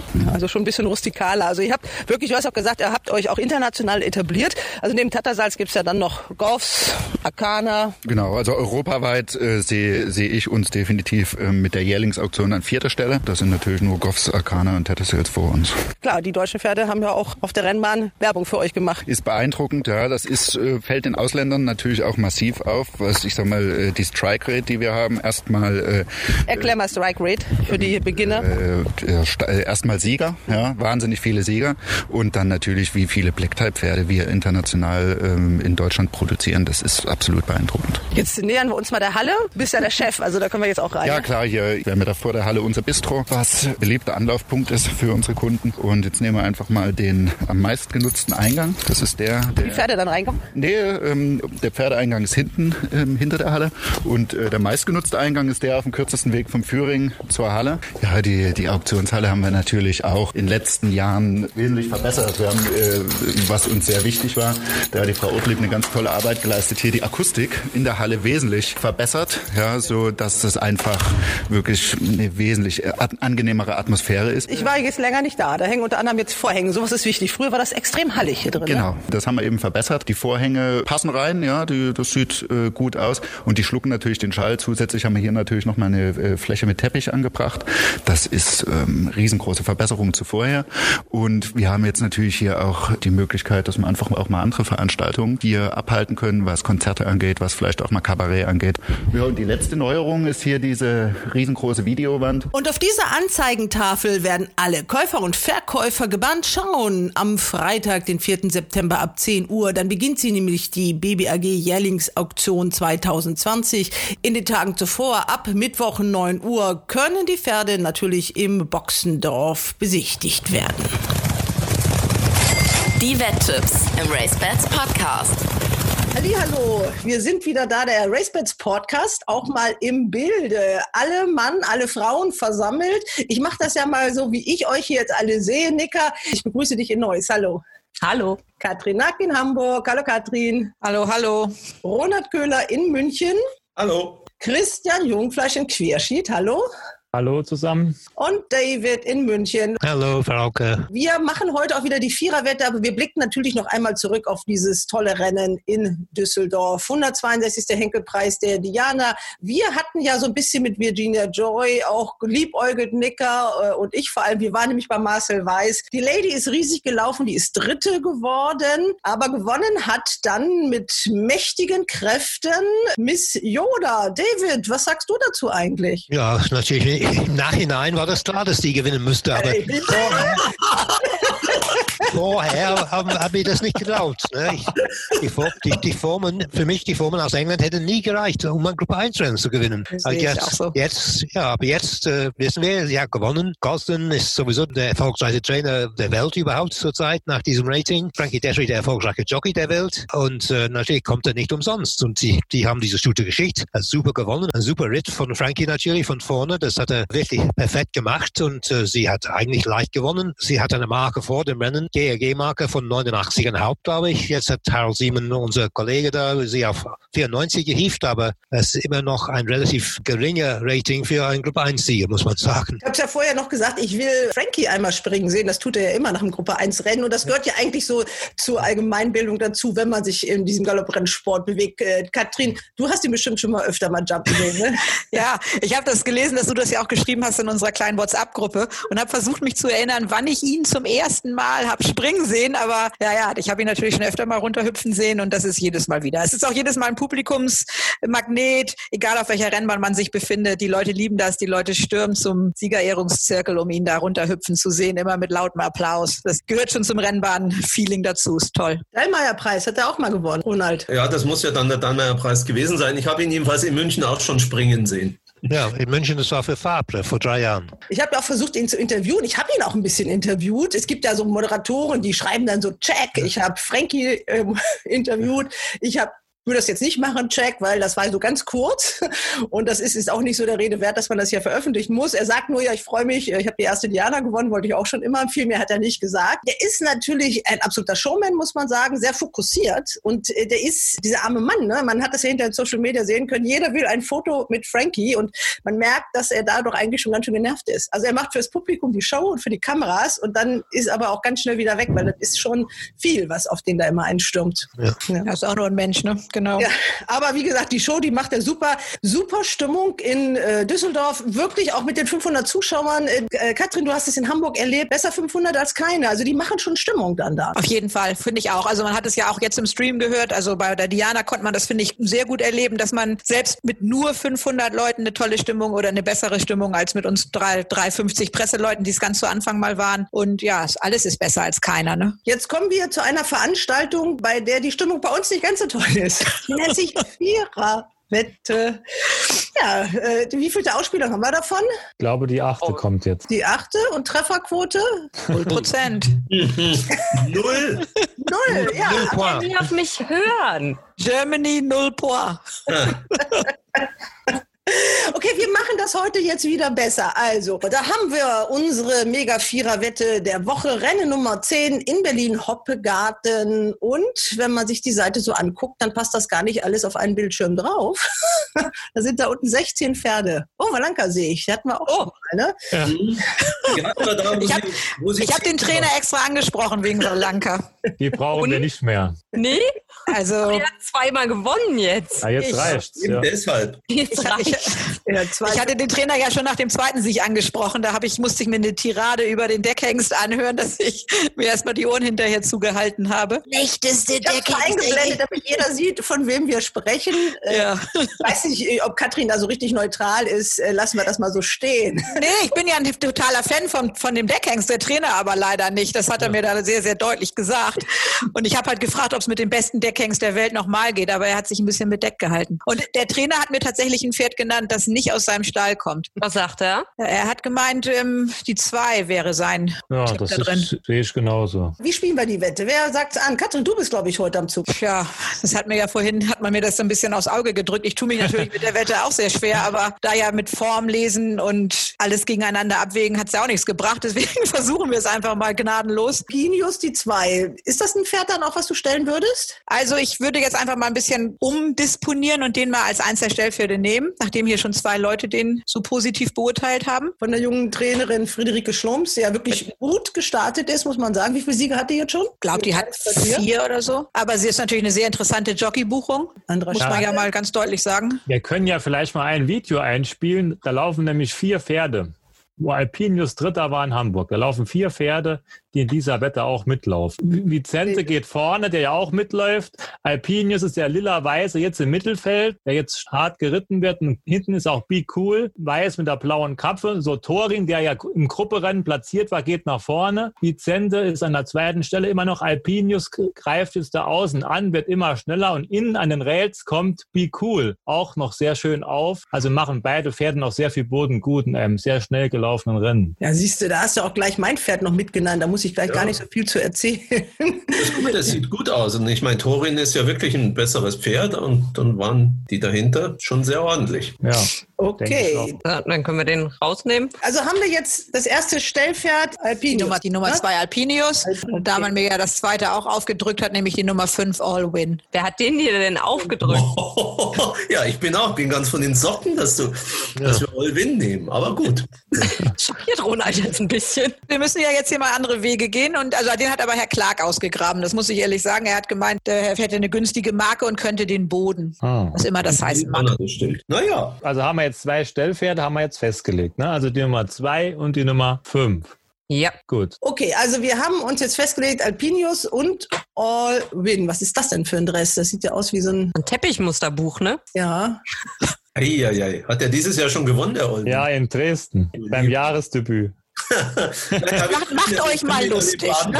Dann können wir die Sache ja nochmal besprechen. Also wenn Jimmy mit nach Baden-Baden kommt, können wir ihn den ja da hauen. Ja, mal genau. Hier sieht man die Form. Also Dresden hat er gewonnen. Also meinen Kandidaten, äh, Christian, hast du ja schon genannt. Das ist Be Cool. Der ist ja jetzt erst in dieser Saison, äh, soweit ich das hier gesehen habe, in Deutschland. Und der ist eben auch schon mal in der Klasse höher unterwegs gewesen. Und da war er Vierter. Und da denke ich mir, dann sollte er das in so einem Ausgleich äh, drei ja dann auch hinkriegen. Und dann haben wir auch eben gesehen, dass der ja noch ganz flott unterwegs war zum Ende hin. Also mein Pferd, wie cool. Den haben wir auch bei Jasmin Almreder mal aus der Box gucken sehen, Nicker, ne? Ich hoffe es.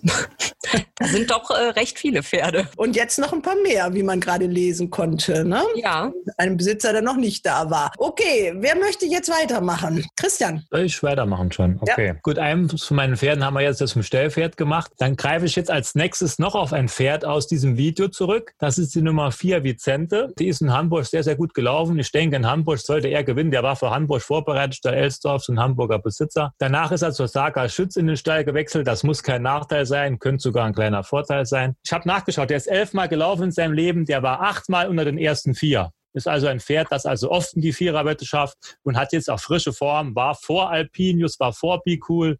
Also warum soll man den nicht auf den Schein machen? Also der muss dazu. Genau, rein damit. Okay, ja, Ronald, dann äh, gebe ich gleich an dich weiter. Ich nehme das andere Pferd vom Hans-Jürgen Gröschel, Adaris. Der läuft zurzeit ganz ordentlich. Der geht jetzt wieder zurück auf 1600 Meter. Da könnte man der Meinung sein, das ist vielleicht zu kurz, weil er kommt äh, meistens mit Speed. Aber manchmal ist es ja auch so, dass gerade die Speedpferde dann in einem kürzeren, schneller gelaufenen Rennen vielleicht sogar besser zum Zuge kommen. Also mir gefällt der ganz gut und ich würde den gern in der Wette haben. Gut, Adaris, die Nummer 7. David, your turn.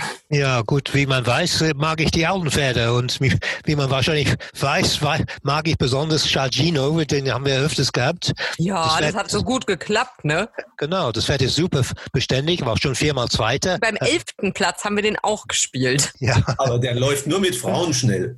Ja, das ist äh, das plante ich ab, aber Boyko finde ich auch okay. Boyko ist, er kann leichte Gewichte, wie in diesem Fall, äh, und äh, vor allem das Pferd läuft in Hapogan immer gut. Und er braucht festen Boden, was es wahrscheinlich geben wird, weil es soll ja 35 Grad werden am Wochenende. Ja. Oh. Gut, also Ciargino, die Nummer 11 haben wir jetzt auch noch. Wir können ja insgesamt bei dieser Form der Wette sechs Pferde kombinieren. Wer möchte noch? Nee, Nika, erstmal bist du dran. So, Ja. genau. Galoppclub Bumble ist gar nicht dabei. Was nimmst du? Nee. Ja, das schwere Ich bin Auswahl. angehängt, nur ich die zweimal gespielt habe. Ich habe aber tatsächlich äh, mit Star Gypsy sogar in Düsseldorf Geld gewonnen auf dem Platz. Also von daher, ähm, das hat geklappt. Eine Frau im Sattel und die haben wir schon. Bin ich auch gespannt, was Nika nimmt. Ich äh, nehme Freelips. Freelips ist mit das jüngste Pferd im Feld. Der hat aber schon gewonnen und ähm, der kann die Distanz, was bei sehr vielen Pferden gar nicht zwingend gegeben ist. Die sind teilweise nicht über diese Distanz gelaufen. Und deswegen ist mein äh, Tipp Freelips. Ja, und der war stark gewettet beim Jahresdebüt. Ist zwar nicht besonders gut gelaufen, aber da ist offensichtlich schon Meinung da gewesen. Ja, ja, ich, also ich glaube schon. Wie gesagt, wenn da Debüt ist,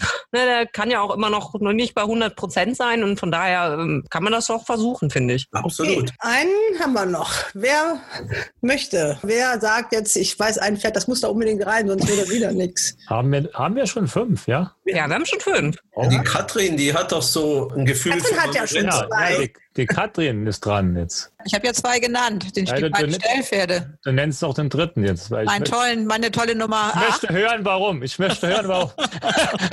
Ja, ich weiß, ich muss ehrlich, ganz ehrlich sagen, ich weiß auch nicht, warum mich der irgendwie angelacht hat. Also Christian spielt auf die Nummer 8 Dantos an, den ich irgendwie ausgegraben habe. Ich habe so recht keine Form gefunden, nach der man den eigentlich nennen könnte, was ja schon per se ein Grund ist, um so ein Pferd in die Viererwette zu weil ja immer einer reinläuft, den man unter, unter gar keinen Umständen dabei haben könnte. Das Einzige, was ich mir vorstellen könnte, ist, dass man es hier jetzt mal mit einer ganz neuen Taktik versuchen könnte. Ich meine, er hat ja eine etwas unglückliche Startbox Nummer 13. Also die Form ist natürlich nicht so berauschend. Das Einzige, was man da gut sagen kann, ist, dass er eine Marke hat, die er auf jeden Fall können muss. Und ich könnte mir vorstellen, dass Pavel Wovchenkos mal mit einer neuen Taktik versucht, über einen etwas kürzeren Weg. Zwar ist die Startbox ein bisschen unglücklich, aber er kommt, 1600 Meter ist ja eher auf der kurzen Seite für ihn. Von daher könnte ich mir vorstellen, dass man versucht, einfach mal sein Heil in der Flucht zu suchen. Hoppegarten ist, obwohl es wie eine flache Bahn aussieht, muss man ja auch ein bisschen Stamina mitbringen und von daher habe ich mir den jetzt einfach mal ausgesucht, sonst wäre ich auf den auch gar nicht gekommen. Mal ganz blöde Frage, warum spielen wir nicht Marmoretta? Ja, das Also niemand hat sich. Weil sie keiner genannt hat. Keiner Okay, hat sie dann- Und genannt. ich mit Bohumil nur über das andere Rennen gesprochen habe. Ah, Ja, okay. aber, aber der ist auch jetzt. die hat verdammt leicht gewonnen zuletzt. Ja, aber gegen ganz schwache Gegner. Okay, dann ignorieren wir die. Prinzipiell ist das immer schwer. Wenn das so leicht wäre, Seriensieger zu werden, ist genau wie mit Valanka. Ne? Das Ja. Genau, beide haben jetzt zweimal hintereinander hintereinander gewonnen. Ja, aber man Ja, da reicht auch mal. Ich habe mal geguckt, Katrin Dantos hat doch zuletzt gewonnen am 30.06.2019 in Hamburg. Danach waren die Formen, also hätten nicht für die Vierer Wie, wie abgeschnitten, genau. wie abgeschnitten. Also wir nehmen jetzt Dantos als letztes Pferd. Ah ja, klar. Die fragen uns auch, was wir geraucht haben. Ohne Scheiß. Ja, ich, das habe ich letzte Woche aber auch gedacht. Was hat der holländische Trainer geraucht, der von seinem Pferd erzählt, es läuft nach vorne und er ist nach vorne gelaufen. Ne? Der, schreibt in der Zeit, der schreibt in der Zeitung, ja, er erwartet sein Pferd im Endkampf. habe ich gedacht, was hat denn der geraucht? Ne? das war genau das einzige Pferd, um, auf das man nicht kommen konnte eigentlich. Ne? Außer Okay, der also, dann haben wir die Wette jetzt hier. Dann gebe ich jetzt den Wettschein ab, bevor ich es vergesse. Genau. Das ist, das ist immer meine Zweierwette. Die 5 und die 2, das mache ich auf jeden Fall. Also, ich halte es wie Chipi Cavallo.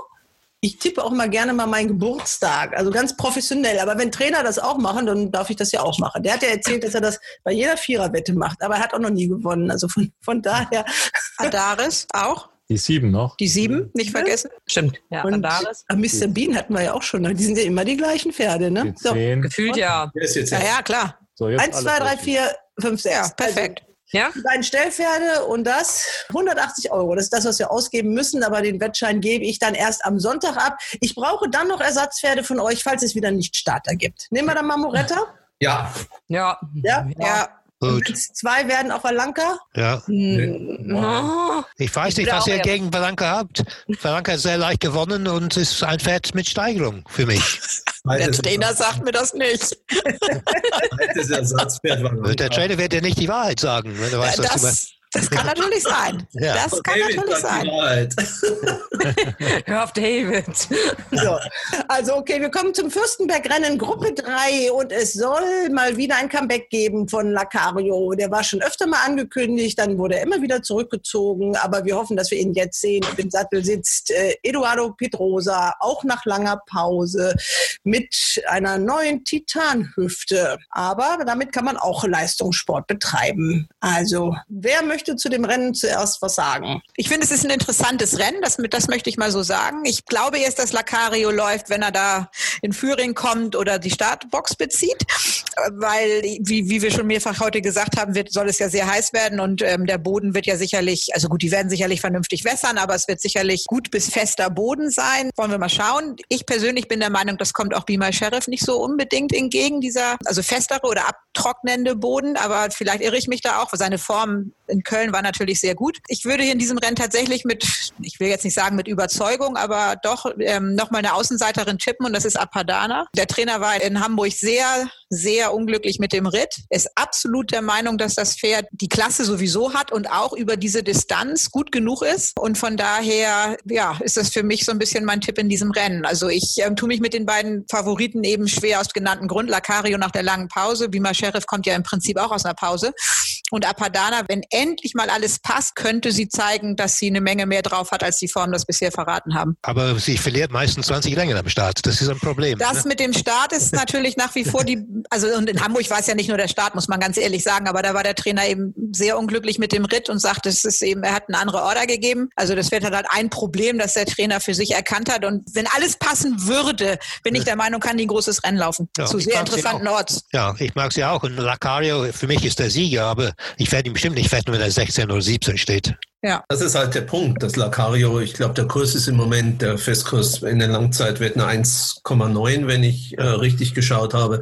Ich denke auch, dass wenn Andreas Wöhler jetzt den Lacario rausbringt und mit Eddie Pedrosa, kann mir nicht vorstellen, dass sich das Pferd blamiert. Also der wird eine sehr gute Leistung zeigen und er wird möglicherweise auch gewinnen.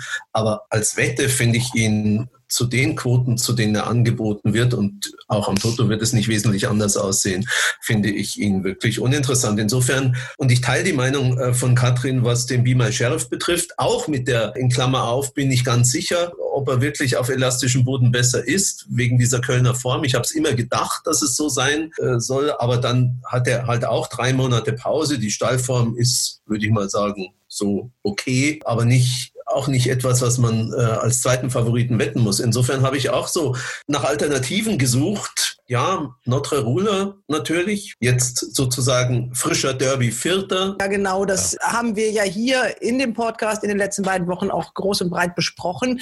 Diese Dopingproblematik durch die verunreinigten Futtermittel mit dem Koffein, äh, da war der Derby Dritte von betroffen und deswegen rückt Notre Rula jetzt um einen Platz vor, weil großer Jack nämlich disqualifiziert worden ist und Notre Rula rückt dafür jetzt auf den vierten Platz vor und Kaspar nimmt jetzt den Platz von großer Jack ein. Der war ja hier auch mal genannt, kommt aber nicht an den Ablauf. Ja, der Rula ist schon gut gelaufen im Derby, ist auch zuvor in München äh, gut gelaufen, aber so richtig steht natürlich die Frage, wie ist das mit den Dreijährigen gegen die Älteren und also so richtig mit Mumm Rula wetten, das kann ich irgendwie auch nicht. Interessant ist, dass offensichtlich, wenn man die Festkurse der letzten Tage ein bisschen verfolgt hat, den Langzeitmarkt zu diesem Rennen, ich habe den Eindruck, es ist Geld gekommen auf Lacario, auf Notre Rula und auch auf Memphis. Memphis, die Stute stand sehr hoch, steht jetzt nicht mehr ganz so hoch. Jetzt kann man natürlich sagen, dieses Rennen in Mailand war nichts wert. Da ist auch sicher was dran, aber die ist da gut gelaufen. Und für einen ganz hohen Toto finde ich sie vielleicht für eine Siegplatzwette so uninteressant nicht. Also über Tangut kann man eigentlich nicht rechnen in der Diana, weil das war ein, ich sag mal, so uninspirierter Ritt von Herrn Lecoeuvre. Also die, die konnte da überhaupt nicht gut laufen mit dieser Taktik und diesem Ritt und dieser Startnummer. Also ich würde Memphis nicht so ganz abschreiben wollen. Ja, da haben wir noch zwei weitere Pferde im Rennen, äh, über die ihr, nee, drei noch, über die ihr gar nicht gesprochen habt. Moonlight Man zum Beispiel, auch da, wir waren beim Thema äh, Doping, da wartet man oder da fährt man am 12.07., das sei an dieser Stelle erwähnt, nach Frankreich, um eine B-Probe öffnen zu lassen. Da gab es nämlich wohl einen positiven Dopingbefund beim Münchner Maiden-Rennen und dann muss man sich auch fragen, ob dieser Listensieg in Dresden Dresden in der Vita dieses Pferdes dann stehen bleibt. Das müssen wir abwarten. Aber die sechs Wochen Frist ist natürlich auf jeden Fall rum, so dass äh, kein Zweifel besteht, dass dieses Pferd hier so oder so in diesem Rennen hier laufen darf. Was haltet ihr denn von dem aus sportlicher Sicht? Also Moonlight Ben hat sich ja schön in Form gelaufen, muss man dazu sagen. Aber ich bin der Meinung, 2400 Meter sind nicht seine Idealdistanz. Er ist zwar im Derby letztes Jahr gelaufen, war der Siebter, das war auch nicht schlecht, aber ich glaube, der Weg ist ein bisschen zu weit. Aber in dieser Gesellschaft kann er trotzdem in die Platzierung laufen weil man muss halt sagen, Be My Sheriff 60 Kilo ist schon viel Zeug. Lacario weiß man nicht so genau, wo steht er jetzt. Notorola finde ich schon sehr interessant mit seinen 54 Kilo. Kiste Wind und Nathan MNM, die dürfen für mich hier nicht nach vorne laufen. Das darf nicht gehen. Und Memphis, auch wenn da jetzt viel Geld gekommen ist, also das darf für mich eigentlich auch nicht gehen, auch wenn sie jetzt nur 52 Kilo trägt, ist normalerweise auch zu schwach. Apadana, wie wir schon groß besprochen haben, verliert Längen oft am Start. Also da kann so ein Moonlight Man hier nach vorne laufen, aber ich denke, das ist ihm eigentlich zu weit. So einen richtigen Sieger habe ich echt bei keinem rausgehört. Denkt auch, wir müssen die Siegwetten machen. Machen wir die in diesem Rennen? Also ich möchte von euch dann wirklich auch einen Sieger hier. Ja, das ist gar nicht haben. so Oder einfach. eine Siegerin. Der Lacario wird gewinnen, aber ich glaube, wir brauchen kein Pferd für 18 Wetten. Ja, dann nehmen wir vielleicht mal doch ganz andere Rennen, wenn ihr sagt, äh, das lohnt sich nicht. Wir müssen ja mal ein bisschen nach vorne kommen. Ja gut, aber andererseits bin ich mal ganz ehrlich, ich wäre froh, wird einer mal gewinnen. Da ist mir egal, wie der steht. Okay. die, die, die, letzten Wochen, die standen zwar vielleicht 100, waren sie dann Zweite ne, oder so. Es bringt ja auch nichts. Ja, wir waren genauso wie Sarah Steinberg, wir waren die Weltmeister mit den zweiten Plätzen. Also ah, ja. gut, ne? zweite Plätze kann man super wetten. Ja. Das, das, also ich denke, wenn jetzt der David meint, der Lacario macht das Ding, dann kann man vielleicht doch mal einen Teil hier, machen wir halt mal eine Sicherheitswette, weil andere Pferde hier zu wetten, finde ich auch schwierig. Ich habe bis im Moment, muss ich ehrlich sagen, schon auf Notrorola, aber ob der wirklich gut genug ist, das werden wir erst am Sonntagabend sehen. Ich habe auch Mumm auf Apadana, aber ob das reicht, werden wir am Sonntagabend sehen. Du musst auch 20 Euro auf Apadana und 20 auf Notre Rula machen. Können wir auch machen, ja. Ja? Von mir aus. Äh, David, du suchst dir dann einen aus und im anderen Rennen machst 40 Euro Sieg noch in einem anderen. Die anderen habe ich überhaupt nicht angeschaut. Also ich, ich, wenn, wenn ihr einen habt, wo ihr sagt, das ist jetzt mein Pferd dieses Wochenendes, können wir auch mal die ganzen 120 da drauf packen. Aber ich habe einen, den wir klein spielen müssten. Über den haben wir, glaube ich, auch schon ein, zwei Mal gesprochen. Also was heißt jetzt klein? Aber ich bin sehe hier gerade, dass im fünften Rennen die 508 April Spirit. Bin ziemlich sicher, dass der dieses Mal sehr, sehr gut laufen wird.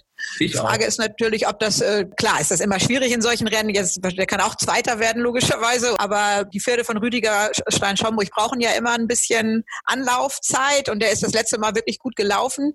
Da hat er mir schon gesagt, dass er dieses Rennen im Auge hat. Und von daher, Enki ist ein Jockey, den die immer gerne nehmen, weil der sich immer anstrengt und nach Order reitet. Und das ist ein Pferd, dem wir echt mal ein paar Euro mitgeben können. Ja, dann Das machen wir das doch. Ja, okay. Das sind Pferde, da können wir doch mal einen treffen, oder? Eben, da geht er leicht. Und das, ich hoffe es ist nicht, dass die Startmaschine aus Magdeburg im Einsatz ist, ja. Okay, dann brauchen wir aber jetzt haben wir also die 508. Wir haben im Fürstenberg-Rennen die 604 und die 607. Und wen nehmen wir noch? Was haltet ihr denn von Wachmann im Ausgleich 2? Das ist welches Rennen? Das neunte.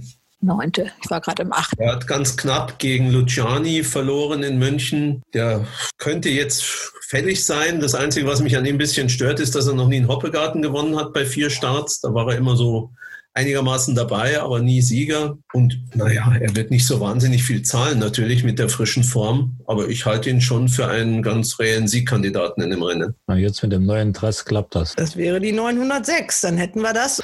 Wachmann ist in München, da war ich da. Ja. Dies, der ist sehr anständig war ein bisschen unglücklich, äh, dass er verloren hat. Das war äußerst knapp. Er kann sicher sich revanchieren für die Niederlage. Na ja, gut, wenn ihr das ja beide vor Ort gesehen habt, das ist doch gut. Dann Ja. geht's jetzt rund. Okay. Ja. Also wir sind da jetzt mal ganz optimistisch. Hoppegarten hat Katrin, du bist ja mit dabei. Da sind ja Zuschauer zugelassen, ne? Ein paar wenigstens. Wie viele? Ich glaube, dass insgesamt wieder wie beim letzten Mal 1000 Leute auf der Bahn sein dürfen. Also inklusive akkreditierter Aktiver kommen dann ungefähr so 500 Karten in den Verkauf. Das war beim letzten Mal auch schon ganz toll. Die hatten da so ein Sicherheitskonzept, aber es war eine tolle Stimmung vor Ort. Es war sehr angenehm, überhaupt mit ein paar Leuten da zu sein. Also nicht nur Leute, die man kannte, sondern eben auch einfach mal wirklich ganz normale Zuschauer. Und ja, das soll wieder so sein. Ja, die Stimmung, also das kann ich ja wirklich nur auch aus, aus äh, Düsseldorf bestätigen. Wenn da wenigstens so ein paar Leute auf dem grünen Rasen stehen vor den Tribünen und die dann so locker aufgereiht, dann gibt das ja schon mal so ein bisschen was her. Und die strengen sich auch wirklich an, da laut zu sein. Der Applaus ist wirklich manchmal fast besser als sonst, Ja. muss man sagen, weil alle da mitmachen. Jetzt steht die große Woche an. Auch wir planen ja eventuell dahin zu reisen. Wir wissen es noch nicht so genau. Da überlegt man ja noch nach Stand der Dinge, ob man überhaupt Zuschauer zulassen will. Also das wird dann ganz ohne Zuschauer eine sehr traurige große Woche werden. David. Ja, sehr traurig. Also ich, ich weiß nicht, ob ich überhaupt hinfahre. Erste Wochenende mit Sicherheit nicht. Vielleicht das zweite Wochenende. Vielleicht rufe ich meinen Kollegen Köhler an und frage ihn, was er vorhat. Und fahre ich mit ihm. Wenn er das möchte. Das ist auch für die Planung, glaube ich, extrem schwierig. Es ist wirklich, auch das war auch in der Telefonpressekonferenz mit dem Präsidenten Dr. Michael Vesper zu hören, dass er vor einigen Wochen, vor zwei, drei Wochen noch optimistischer war, dass er auch mit politischen Kontakten, die es dadurch ausgibt, es vielleicht schafft, dass da mehr Leute auf die Bahn dürfen, zumal ja dieser Freizeitpark Rust, da sind, glaube ich, schon 15.000 Leute erlaubt. Die haben das aber irgendwie ganz tricky gemacht und mit unterschiedlichen Sektionen und so weiter. Und da gibt es dann allerbeste Kontakte, also noch bessere in die Politik, weshalb das dann wohl irgendwie klappt. Aber wie gesagt, für die große Woche sieht das alles nicht so gut aus. Aber Jetzt im Moment sind, glaube ich, fünf Renntage ausgeschrieben. Ja. Ich denke mal, da wird man noch, noch planen und gucken, wie das so laufen wird. Wir werden äh, vielleicht live vor Ort sein. Also wir planen da. Wir müssen gucken, ob wir das dann auch umsetzen und werden dafür sorgen, dass die Kulisse dann, dass es auch laut wird und lustig und das gewettet wird vor allem auch. Das ist ja wichtig. Themen dieser Wochen, ich sag mal, über Doping wollen wollen wir nicht mehr sprechen, haben wir genug gemacht. Das macht ja auch alles keinen Spaß. Dass Besitzer ihre Stelle wechseln, ist auch normal, oder? Ja, vor allem diese. Letztendlich ist das, genau. Es ist ja auch in Ordnung. Ab und zu muss man Reisende mal nicht aufhalten und ab und zu ist ja, wie wir Engländer sagen, a change is good as a rest. Ne? That's und, right, ja. und ähm, ja, ich denke auch. Also da ist ja einiges sehr hochgekocht worden. Das haben wir, glaube ich, ja letzte Woche schon besprochen. Vielleicht war das auch einfach unvermeidlich, dass da dann mal ein paar Knoten gelöst werden müssen. Wir wünschen allen Beteiligten in ihren neuen, also in ihrer alten und neuen Umgebung sehr viel Glück. Genau so ist es. Ich muss leider mich verabschieden jetzt. Hoffentlich ist es in Ordnung, Frauke. David, genau passend. Also ich denke, wir, wir haben alles gesagt. Genau. Äh. Davids Amt ist schon Ja. so früh auf dem Tisch heute. So, so Der, der Kuchen es. wird angeschnitten, ne? Genau, so ist es. Okay, ja. Okay, Also- dann wünsche ich alle einen schönen Abend. Ja, dir auch, David. Ja, okay, bis, Dir bis auch. Ciao. Okay, ciao, ciao. Tschüss. Hals und Bein.